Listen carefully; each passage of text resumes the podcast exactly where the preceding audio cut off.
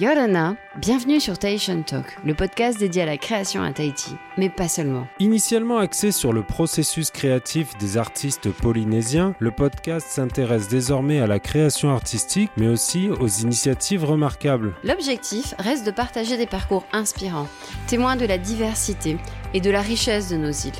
Vous écoutez Tahitian Talk, un podcast co-animé par Myriam Abono et Benjamin Brilouet.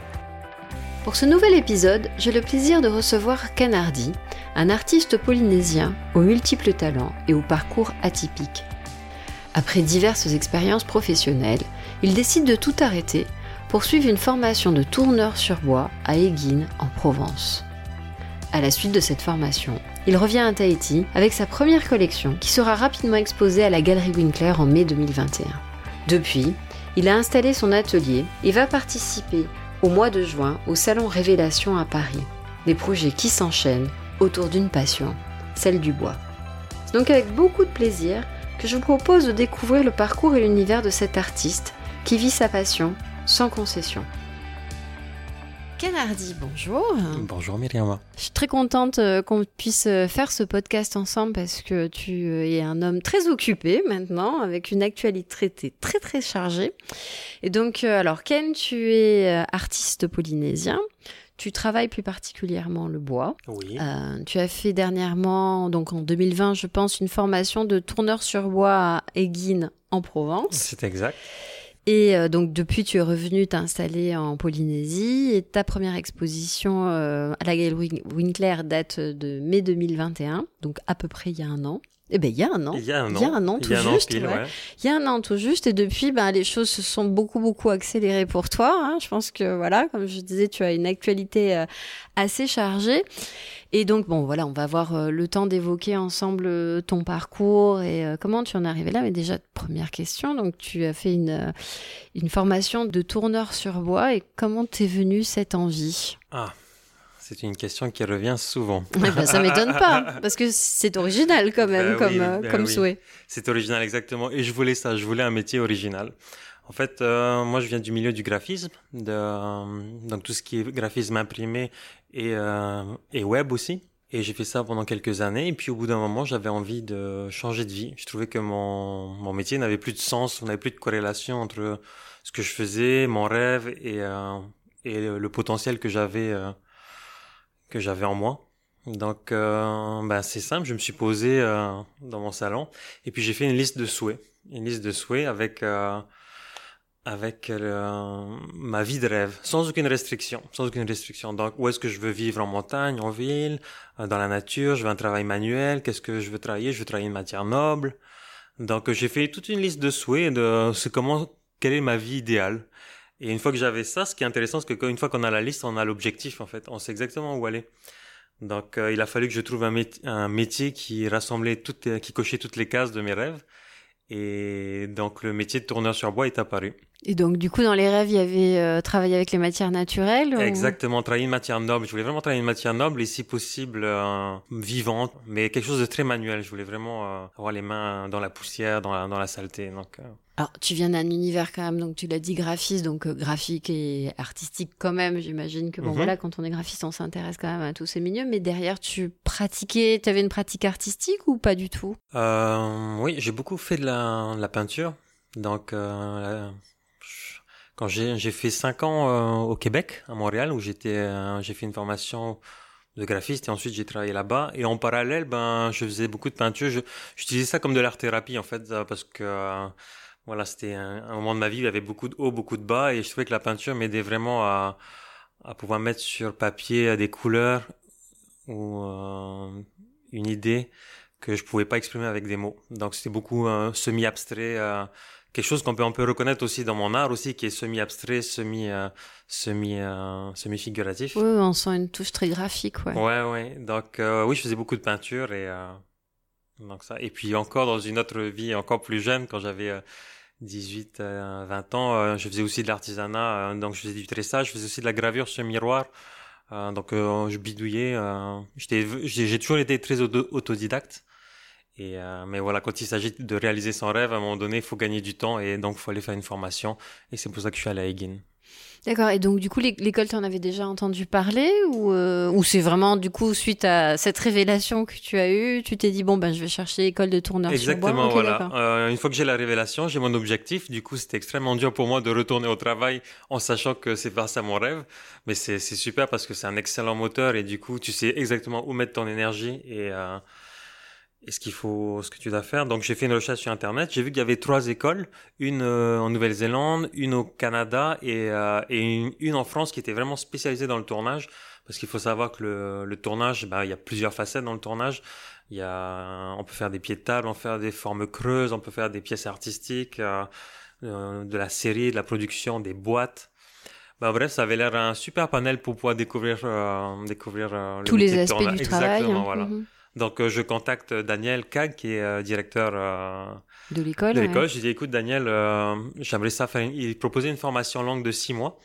Donc, j'ai dit, c'est parfait. J'avais pas le goût de retourner sur les bancs d'école pendant trop longtemps. Donc, je me dis, six mois, c'est parfait. Je dis, ben voilà, Daniel, j'ai décidé de changer de vie. j'aimerais, c'est comme ça que je l'ai écrit. j'aimerais vraiment faire six mois de tournage avec toi. Je, je, je pense, c'est, c'est ce que j'ai besoin. Daniel n'était pas très emballé. Il m'a dit, écoute, euh, t'as jamais touché de bois, t'as jamais, euh, tu sais pas ce que c'est que le tournage. Moi, j'ai un peu peur que tu t'emballes et que tu n'aimes pas. Donc, le mieux, c'est que tu ailles essayer euh, d'essayer le tour. Est-ce qu'il y a des gens en Polynésie qui tournent ou voilà.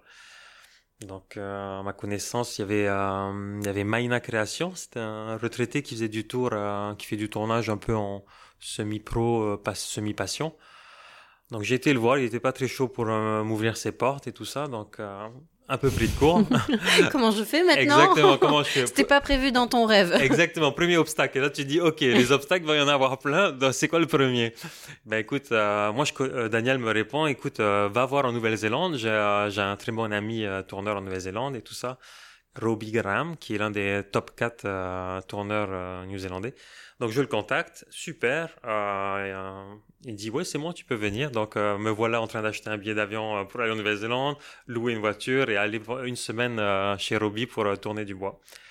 Et donc, c'est ce que j'ai fait. Génial. Ouais, c'était magnifique. C'était vraiment une belle expérience. Donc, euh, Robbie et sa femme, un couple de hippies qui vivent euh, près du lac Topo. Elle a fait de la peinture, lui fait du tour. Euh, une vie de rêve de hippie que tu voyais vraiment de tu t'es dit, c'est ça, c'est ça que je veux. Exactement. C'est comme si on me mettait devant moi, euh, voilà toi dans 40 ans, quoi. J'ai oh, ça a l'air pas mal, finalement. Donc, euh, j'ai fait, j'ai tourné deux petits bols avec lui. Je suis revenu à Tahiti, j'ai pris une photo, j'ai envoyé à Daniel. dit voilà ce que j'ai fait. Exactement. Et, là, il a dû se dire bon, il est allé jusqu'en Nouvelle-Zélande, il est motivé quand Exactement. Il a dit bon bah c'est ta qualité première motivation et il me réserve ma place tout de suite quoi. Génial. Et trois mois plus tard, bah, je prends l'avion et je vais à Egin. Ok. Et donc du coup, tu arrêtes ta vie professionnelle et tout pour suivre le projet. Exactement. Je mets vraiment tout de côté. Tout de côté, une parenthèse totale euh, et c'est vraiment l'excitation et le cœur rempli de de découvrir quelque chose de nouveau et puis vraiment de l'impression d'aller vraiment dans le chemin d'un rêve euh, qui est ben voilà. Donc euh, non c'était très très euh, tout de côté puis on y va. Donc six mois. Six mois. Donc six mois très intenses parce que là-bas c'est déjà c'est l'hiver. C'est Egin c'est un petit village de 200 habitants. Ouais, donc du coup, tu es vraiment en immersion totale dans ta formation, il n'y a ah rien d'autre à faire. Exactement, exactement. Il n'y a rien d'autre à faire. Et donc, c'est une formation, on est 12. Il y a un internat là-bas, donc on vit vraiment en, je vais pas dire en autarcie, mais euh, on, est, on, est, vraiment, il y, a que nous, voilà. En, en, hiver, le village, euh, il y, a, y, a, personne. Quoi, il faut rester euh, focus sur ton objectif. Quoi. Exactement. Et donc, il faut savoir que le, supermarché, il est à 45 minutes de Egin, le plus proche. Donc, c'est vraiment perdu. Mais en même temps, c'est tellement beau. Mais quand mes collègues de travail, il y en a qui ils savent tous tourner du bois. Donc, j'arrive vraiment, je suis le, le, le débutant de chez débutant. Mais c'est pas plus mal parce que ça permet vraiment d'avoir des bonnes bases. Et donc, euh, six mois à tourner, euh, huit heures par jour, euh, du bois, quoi. Et c'était vraiment très agréable. À la fin de ces six mois, l'école propose à une personne de la formation de rester encore une année supplémentaire, ce qu'il appelle une résidence, une résidence. Donc, j'ai postulé et l'univers fait tellement bien les choses et me prouve que je suis sur la bonne voie qu'elle me donne la place. Et donc, me voilà encore une année de plus à Egin avec un atelier, un logement, et tout à disposition pour pouvoir travailler. Commencer à produire des pièces euh, pour toi, quoi. Enfin, Expérimenter. Expérimenter, parce qu'il y a vraiment une grosse, grosse partie de, d'essais-erreurs en fait, de recherche euh, afin de trouver un style. Euh.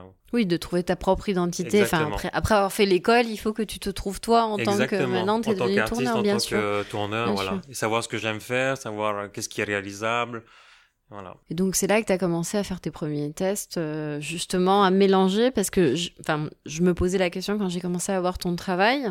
On le disait tout à l'heure, il y a aussi un côté très graphique dans ce que tu mhm. fais, où tu ajoutes euh, des motifs, de la peinture, mhm. euh, enfin voilà plusieurs plusieurs méthodes, tu coules le bois et tout.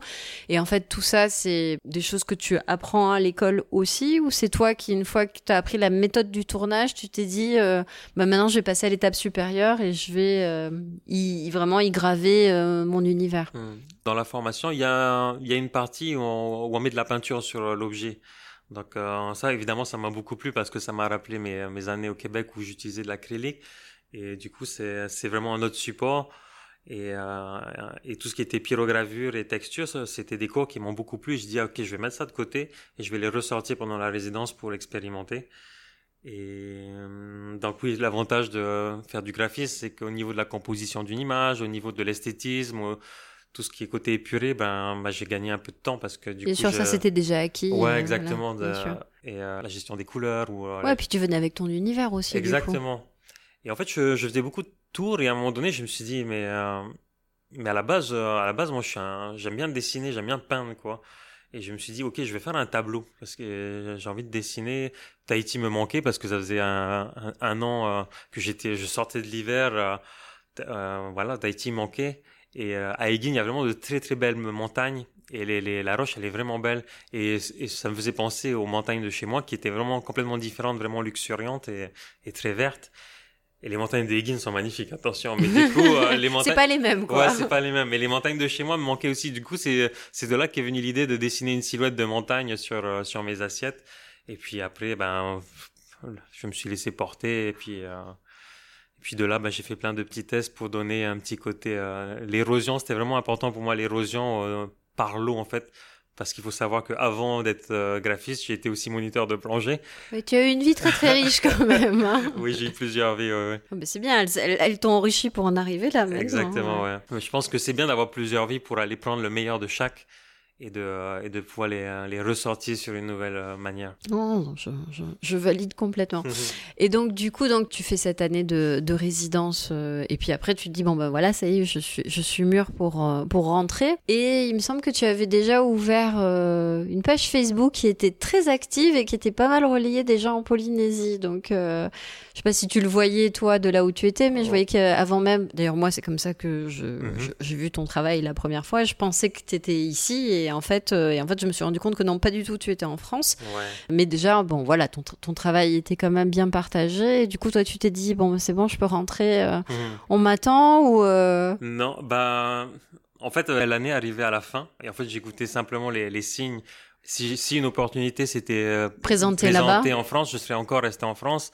Mais au fond de moi, J'étais en train de faire la série des artefacts du passé. Il y a certaines qui ont été euh, vendues euh, en France dès que je les avais finis. Et je, sentais que c'était un trésor que je devais ramener ici en Polynésie parce que c'était des pièces... Euh, pour moi, c'était des pièces qui symbolisaient Tahiti et la Polynésie. Du coup, je dis, je, je les vends plus en France, je les garde, je fais un stock et je les ramène et on verra où est-ce que je vais les exposer. Et dans ma tête, j'ai toujours voulu exposer à la galerie Winkler. C'est un petit, c'est une galerie que j'apprécie beaucoup avec des très beaux artistes. Et je me suis dit un jour, ce sera moi, moi ici. Et de fil en aiguille, on s'est contacté, euh, Vaiana et moi.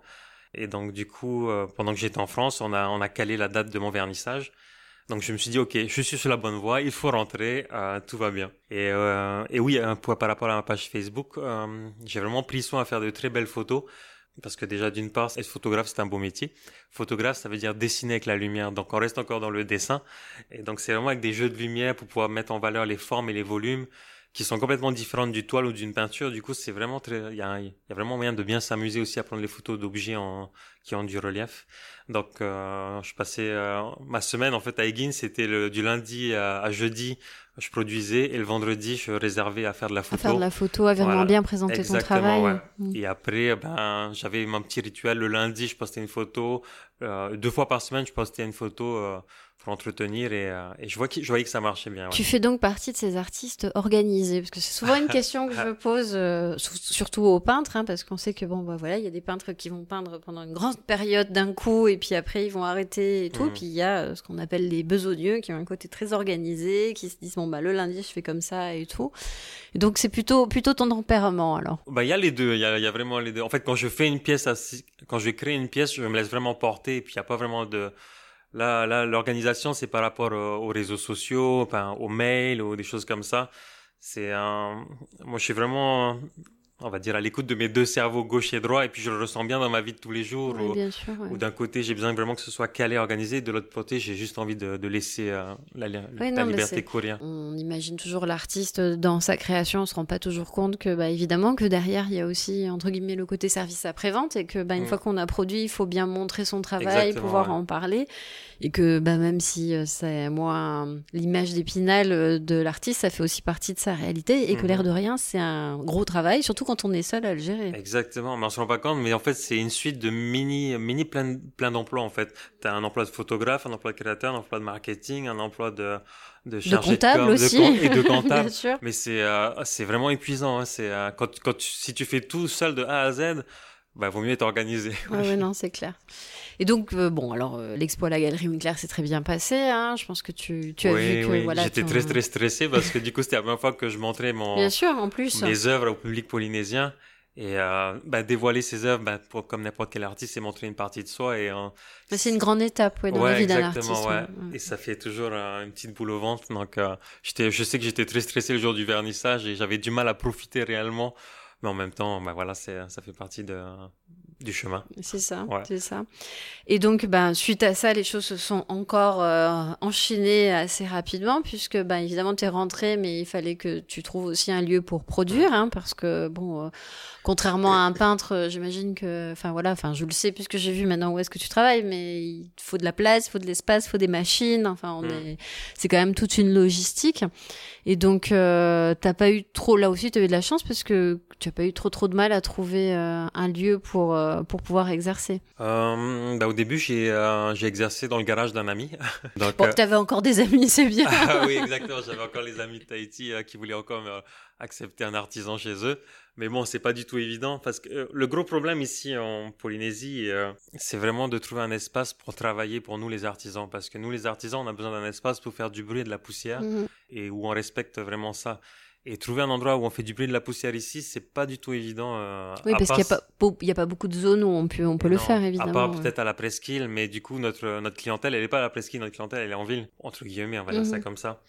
Donc, j'ai eu la chance d'aller aux ateliers relais. Une magnifique structure qui permet vraiment de, de pouvoir euh, se poser de, euh, et de pouvoir vraiment pratiquer avec une.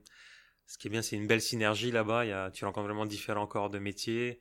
Et euh, bah, du coup, c'est grâce à ces ateliers relais que j'ai pu trouver de bons partenaires pour continuer la suite de l'aventure, un menuisier et une tapissière. Avec qui tu viens de t'installer Avec qui je viens de m'installer, ouais. J'ai vu d'ailleurs que ça y est, vous êtes ouvert, c'est officiel. Ça y est, c'est officiel, exactement, ouais. On est, on s'appelle le hangar et on est en face de, on est en face de Red Store euh, AFA. Hein. donc, donc euh, toujours dans la vallée de la Tipper, oui. Non, c'est vallée de Tavararo. Ah oui, c'est vrai, c'est vrai. C'est Agritech, euh, le Red Store, on est là. L'imprimerie. Oui, oui, je vois, mm. je vois, je vois. Ok, super. Hein. Donc voilà. Donc on a réussi à la chance bah, a fait qu'on a pu avoir un local dans cet endroit-là où on peut quand même faire du bruit de la poussière sans, sans déranger trop de monde et puis. Voilà, dans les règles.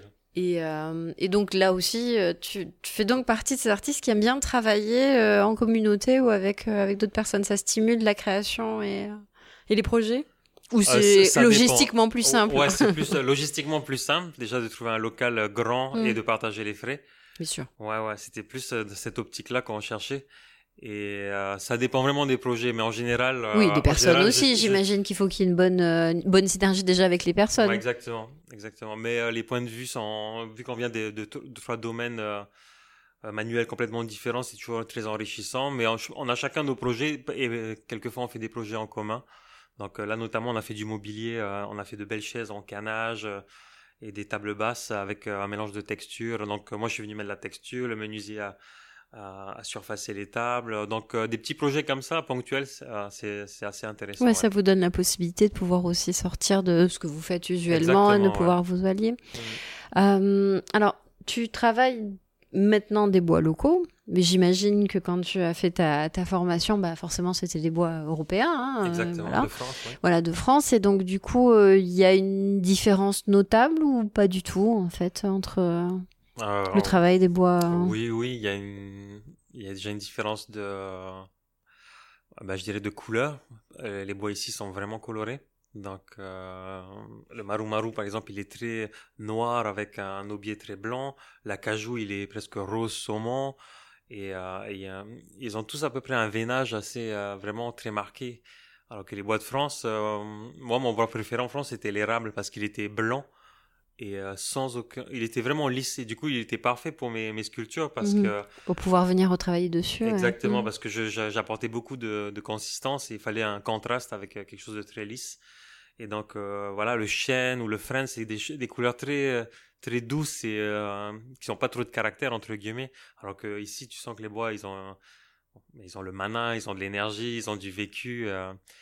voilà. Et au niveau poussière, ils piquent beaucoup plus le, plus nez aussi. Ouais, ouais, ouais, tu le sens plus ah, aussi. Ouais, ouais, c'est masque ah, obligatoire et, et irritation. Est-ce que le bois est plus dense ou euh, eh Ben, on dit que le bois exotique, euh, je sais pas si c'est le climat qui fait ça, mais euh, ouais, ça, il est un peu plus il se laisse pas vite dompter. Et du coup, c'est lequel alors que tu préfères pour l'instant ici, dans les bois locaux? Parce que tu disais qu'en en France, tu avais ta préférence, mais ah. là, pour l'instant, tu n'as pas encore, euh, pas encore découvert euh, ta, ta, préférence locale. Ouais, j'ai encore pas encore tout exploré. Oui, euh. parce que ce que j'allais dire, j'imagine que tu es encore quand même en période de test aussi par rapport aux essences que tu peux trouver. Ouais, oui, bien. là, j'ai vraiment, j'ai tourné du bois de rose, du maru-maru, de l'acajou, du manguier, du tau, mais là, dernièrement, euh, j'étais à Moria et euh, il y avait une femme qui avait euh, élagué plein de tamanous.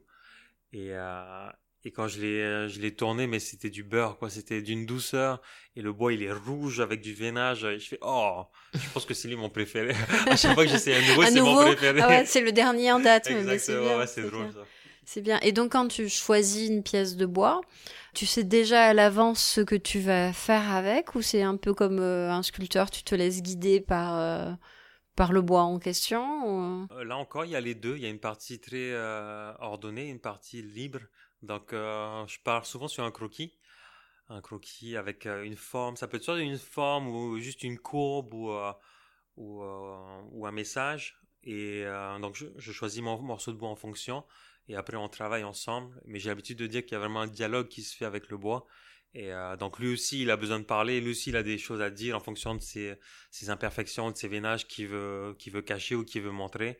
Et donc ensuite, euh, on se laisse porter tous les deux. Et, euh... ouais, c'est une découverte. Ouais, c'est une découverte. Mais euh, en, en, général, le croquis est assez, assez respecté avec, avec ce que tu voulais dire. Avec ce que je voulais dire. Tu as du mal pour t'approvisionner ou c'est quand même assez relativement simple pour l'instant? Pour l'instant, ça va. Je suis pas un grand, un grand mangeur de bois parce que voilà, je, je prends une pièce de bois, je mets plusieurs semaines à, à la travailler, donc pour l'instant, je n'ai pas trop de soucis. Je préfère euh, prendre moins de bois, mais de meilleure qualité, que, plus, que, prendre, que, que, remplir mon atelier de bois et puis pas trop savoir quoi en faire. Ou... Donc, euh, non. Puis, les, je m'apprisonne en fonction des rencontres. Comme je te dis, là, j'ai rencontré une dame de Moria. Donc là, je vais avoir du tamanou. je me laisse vraiment porter par les rencontres. Et, je pense ouais, donc, même ton bois a une histoire, quoi. Exactement, ouais, ouais, ouais ouais, ça, ça me plaît plus cette manière de travailler. non, mais c'est intéressant aussi. Je, te pose la question parce que je sais que bah, parfois que ce soit en pierre ou en tout cas pour tous les gens qui travaillent vraiment la matière, tu vois, la pierre, le bois et mhm. tout, on a souvent, on est souvent confronté au problème d'approvisionnement et de, bah voilà, d'avoir une idée un, peu fixée ou, une, mhm. une, commande et de pas forcément mhm. trouver. Euh, Ouais, mais bon, euh, voilà. Bah, c'est sûr que si on va dans des formats XXL, euh, oui. là, c'est là, j'aurais peut-être un problème, mais. C'est vrai que tu restes dans du format, bon, quand même parfois conséquent, mais tu es quand même dans des bols ou des grandes assiettes. Ouais, voilà, pas... mais je dépasse pas les, les 4 mètres. C'est sûr que s'il faut trouver des plateaux de 4 mètres secs, euh, ce serait autre Oui, c'est pas comme si tu faisais de, de l'ameublement ou des pièces Voilà. beaucoup plus grandes, Ouais. bien sûr.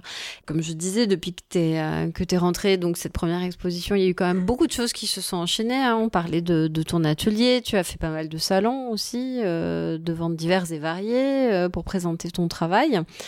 À chaque fois, tu as hum, une ligne conductrice en te disant, par exemple, je sais pas, je vais faire des bols ou des pénous ou des, euh, des éléments qui vont avoir un rapport avec, euh, avec le salon ou c'est vraiment en fait en, un petit peu un panel de pas mal de choses que tu peux faire? Pour les salons? Ouais.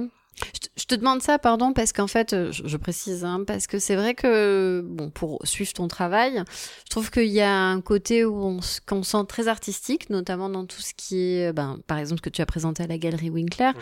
mais bon, voilà, où on a des ajouts de couleurs, de matière, où on est vraiment dans une approche euh, déjà pièce unique et Mhm. puis euh, épigraphique, très graphique, et puis euh, un autre travail qui est dans de l'artisanat, alors de l'artisanat évidemment de qualité et d'art, Mhm. hein, mais où on reste quand même dans une production, euh, donc, voilà, dans une production artisanale pour des salons. Exact, donc du coup, euh, voilà, là aussi. c'est très a- drôle ce statut entre euh, parce qu'il n'y a pas beaucoup d'artistes qui ont cette double casquette en Bien fait. sûr. Donc, euh, mais en même temps, c'est ce que j'aime faire et je, euh, je dois garder ma ligne de conduite de Tu es ma- bien dans les deux, de- quoi. ouais, exactement. En fait, les deux se complètent extrêmement bien parce que pendant pendant deux trois semaines, je vais juste faire des pièces artistiques. Une pièce artistique, c'est vraiment un investissement émotionnel. Tu mets de l'émotion, tu réfléchis beaucoup, c'est très cérébral. Et à un moment donné, au bout de deux semaines, je m'essouffle. Et pour me ressourcer, eh ben, je vais faire de- un travail qu'on appelle de production. Donc, du coup, je vais faire des bols ou des saladiers. Où le saladier, c'est juste un travail très manuel. Oui. Il faut que le geste soit parfait. C'est un geste répétitif. Et en fait, ça permet juste de, de venir équilibrer. euh, De mais- se vider un peu le cerveau Ouais, et d'être. euh, ouais. Mais ce qui est magnifique, c'est que les deux se- s'équilibrent parfaitement et les deux, euh, ben, Oui, puis j'imagine se complète aussi pour toi dans ton activité Exactement. financière. Quoi, parce que exactement, bon, voilà, exactement, se complète financièrement. Donc j'adore faire les deux, quoi. Et on me demande pourquoi tu fais des bols ou pourquoi tu fais des saladiers. Et ben je réponds juste parce que j'aime bien faire ça. C'est- un geste que j'adore, c'est un geste vraiment très agréable que j'aime bien et que j'ai envie de le perfectionner. Et que, ben voilà, j'aime faire des bols et des saladiers, donc je fais des bols et des saladiers. Ça a l'air très primaire comme euh, réponse, mais en même temps, euh, voilà. Oui, puis en plus, j'imagine qu'ici, il doit quand même y avoir une demande, euh, une demande constante parce qu'avec la culture, entre guillemets, du oumété, et de, voilà, d'avoir des récipients en bois, c'est Ouais. pas quelque chose de, enfin, de choquant et au contraire, c'est quelque chose auquel les Polynésiens sont, je pense, assez euh, attachés. Bien sûr. Et puis c'est un objet euh, vraiment utilitaire, donc on peut vraiment, bah, nous on a ça à la maison, on mange dedans, on boit, on boit le thé, le café, et euh, il y a une histoire. Là encore, on revient à l'histoire du bois. Ce qui est beau, c'est que le bois et l'histoire, c'est deux, deux idées qui se, qui se superposent, parce que ce bois-là, il va, il va continuer avec toi, et il va, il va emporter l'histoire que tu as avec toi euh, pendant longtemps. Donc euh, avec la patine, et puis ça va te rappeler plein, plein de souvenirs, un objet quoi. C'est fascinant. Donc c'est vraiment deux salles, deux ambiances qui sont dans le même bâtiment. Ah, mais c'est chouette. Et donc, en parlant d'histoire, là, tu vas vivre une nouvelle histoire bientôt, puisque bah, tu euh, fais partie des quatre artisans, artistes qui ont été sélectionnés pour participer euh, au Salon Révélation à Paris en juin.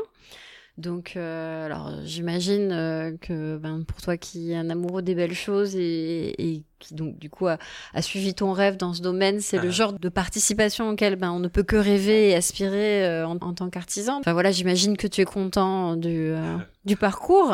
Ah bah je suis plus qu'heureux et, euh, et même surpris en fait que entre guillemets ça aille aussi vite parce que le, le jour où tu m'as contacté pour euh, m'annoncer ça, euh, j'étais encore à Eguin et je venais de finaliser et euh, quand je l'ai annoncé à mes, à mes amis formateurs et, euh, ils m'ont regardé avec des gros yeux mais ils m'ont dit mais euh, c'est le Saint Graal là-bas c'est le c'est et donc du coup là encore j'étais encore stressé parce que je me suis dit mon Dieu ça va Je te mets pas la pression, hein. non non là ça va là c'est maintenant Là, ça, va, là, ça, ça y est, ça va mieux là. oui, là, là j'ai juste à diète en fait, Bien mais sûr. de manière. euh, Mais du coup, non, non, c'est euh, un très bel, euh, c'est un, c'est un bel honneur euh, que tu me fais et je Non, te remercie. Je t'en prie. De toute façon, je pense que l'idée était de pouvoir montrer de la variété de ce qui peut se produire en Polynésie et du potentiel. Donc, bon, voilà, ça arrivait. comme on dit, c'était un bon alignement des étoiles pour tout le monde. ouais. Mais euh, toi, dans, dans ta pratique, le fait de pouvoir euh, participer à ce type d'événement, bon, au-delà de la satisfaction évidemment, hein, de, de pouvoir présenter des œuvres et puis même de- d'en avoir créé spécialement pour partir, Mhm. Tu as des attentes par rapport à ça ou pas du tout euh, De découvrir de nouvelles techniques, hein, je veux dire, ou de nouveaux artisans? J'évite d'avoir des attentes maintenant parce qu'on sait à quel point c'est Ah, maintenant, attends, tu as, des rèves, tu les réalises, donc euh, oui, du coup, tu devrais pas t'en priver. Non, c'est vrai. Ouais. non, j'ai euh, vraiment hâte d'aller voir les, les, différents univers, en fait. Je sais que c'est une biennale extraordinaire avec des, des pays. Il y a 10 pays qui sont invités. Et juste voir l'artisanat de d'autres pays, c'est tellement enrichissant et et j'ai juste hâte de mettre plein d'idées dans ma tête, de faire un gros milkshake et après de les ressortir pour la prochaine expo. Ah, je suis sûre que tu vas revenir avec plein d'idées euh, dedans. Et euh, pour le salon Révélation, donc vous avez travaillé avec, euh, avec deux autres mhm. artisans, donc avec Erimoana Buchin et, et Veihele. Ensuite, Veihele, j'oublie le nom de Veihele, qui est enseignante au Centre des métiers d'art. Et donc là, c'était une expérience commune. Tu as aussi collaboré avec Lovaina Girao, qui est maître parfumeur, mhm. pour créer des pièces que tu vas d'ailleurs présenter également au salon Révélation.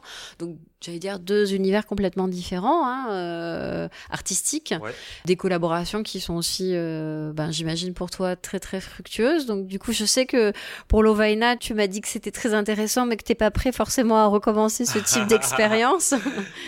Pas par rapport à elle, évidemment. Oui, bien sûr, pas par bien rapport sûr. à elle. Non, par rapport au défi technique que c'est de faire un flacon en bois.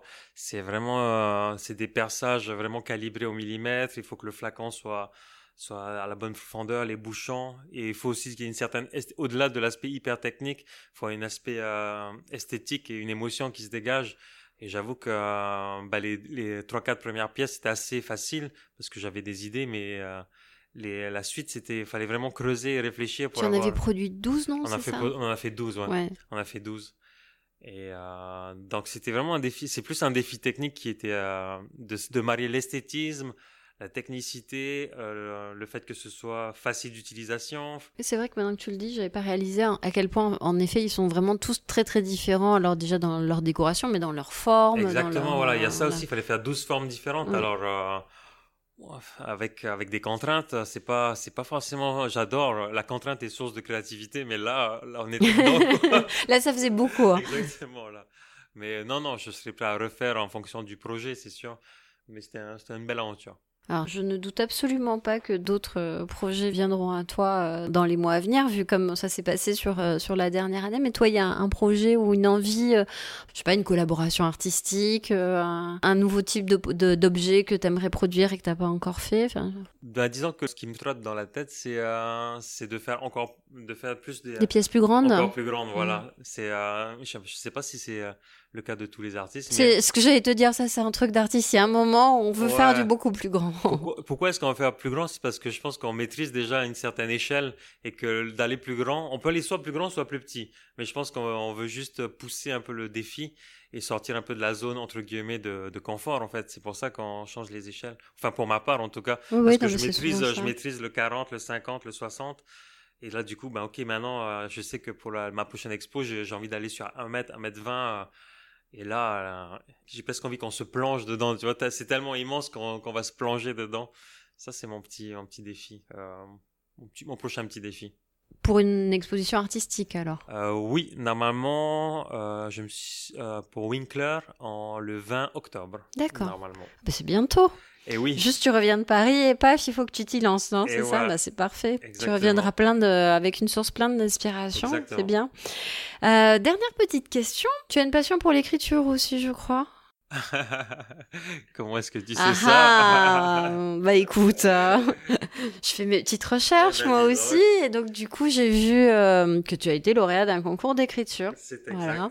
Et donc j'ai lu le texte que j'ai trouvé de grande qualité. je dois te le dire, ouais, ouais. Ah franchement, je trouvais que c'était que c'était très chouette. bah, donc tu disais tout à l'heure que tu as de multiples vies, mais je vois que tu as aussi de multiples euh, talents et aspirations. Et donc c'est quelque chose que tu fais souvent ou juste pour toi, pour le plaisir, ou c'est un projet aussi euh, coincé dans le coin de ta tête Ouais, je sais pas, de. Alors. Euh, bah, moi, il faut savoir que j'adore les jeux de mots, quoi. Enfin, quand on me parle. Ah, d'où tous tes titres Parce que j'ai noté qu'il y, y, a une grande attention aux titres que tu donnes à tes œuvres. C'est. Ouais. Enfin, le, pour moi, le mot, euh, un mot, c'est hyper puissant parce qu'il a, il a tellement de sous-entendus, tellement de manières d'interpréter que pour choisir un mot, bah, surtout quand j'ai fait la nouvelle, j'ai vraiment aimé cet exercice parce que tout est une suite de mini-jeux de mots de, de subtilité et euh, pour amener le, spectateur à, penser un peu comme toi tu voudrais. Tu peux le manipuler, mais légèrement, et je trouve ça hyper agréable parce que tu peux vraiment l'emmener dans des rêves ou des, euh, des endroits un peu euh, atypiques. Donc moi j'aime beaucoup la langue française parce que justement elle a une richesse au niveau de, de l'emploi des, des, mots, des verbes, des adjectifs qui est vraiment riche, je trouve. Et l'exercice de, de l'écriture, j'ai vraiment beaucoup aimé. Ben écoute, j'espère que tu en feras d'autres parce que vraiment c'était. Enfin, moi en tout cas, j'ai beaucoup apprécié. Ah bah, c'est gentil. ben Ken, je te remercie d'avoir pris le temps pour voilà, partager ta passion, ton parcours. Et puis, ben, je ne doute pas que si euh, on a le plaisir de refaire une interview ensemble dans 2-3 ans, tu auras encore plein d'autres histoires à nous raconter. Ça marche, merci à toi, Merci à toi. Merci d'avoir écouté ce podcast. Tous les liens cités dans notre entretien sont disponibles sur notre site internet. Vous pourrez également ainsi en apprendre plus sur notre invité du jour. N'hésitez pas à vous abonner au podcast, à laisser un commentaire et une note sur les plateformes d'écoute. Cela nous aidera à le faire connaître et ça nous encourage énormément. Merci de votre soutien. Marururua.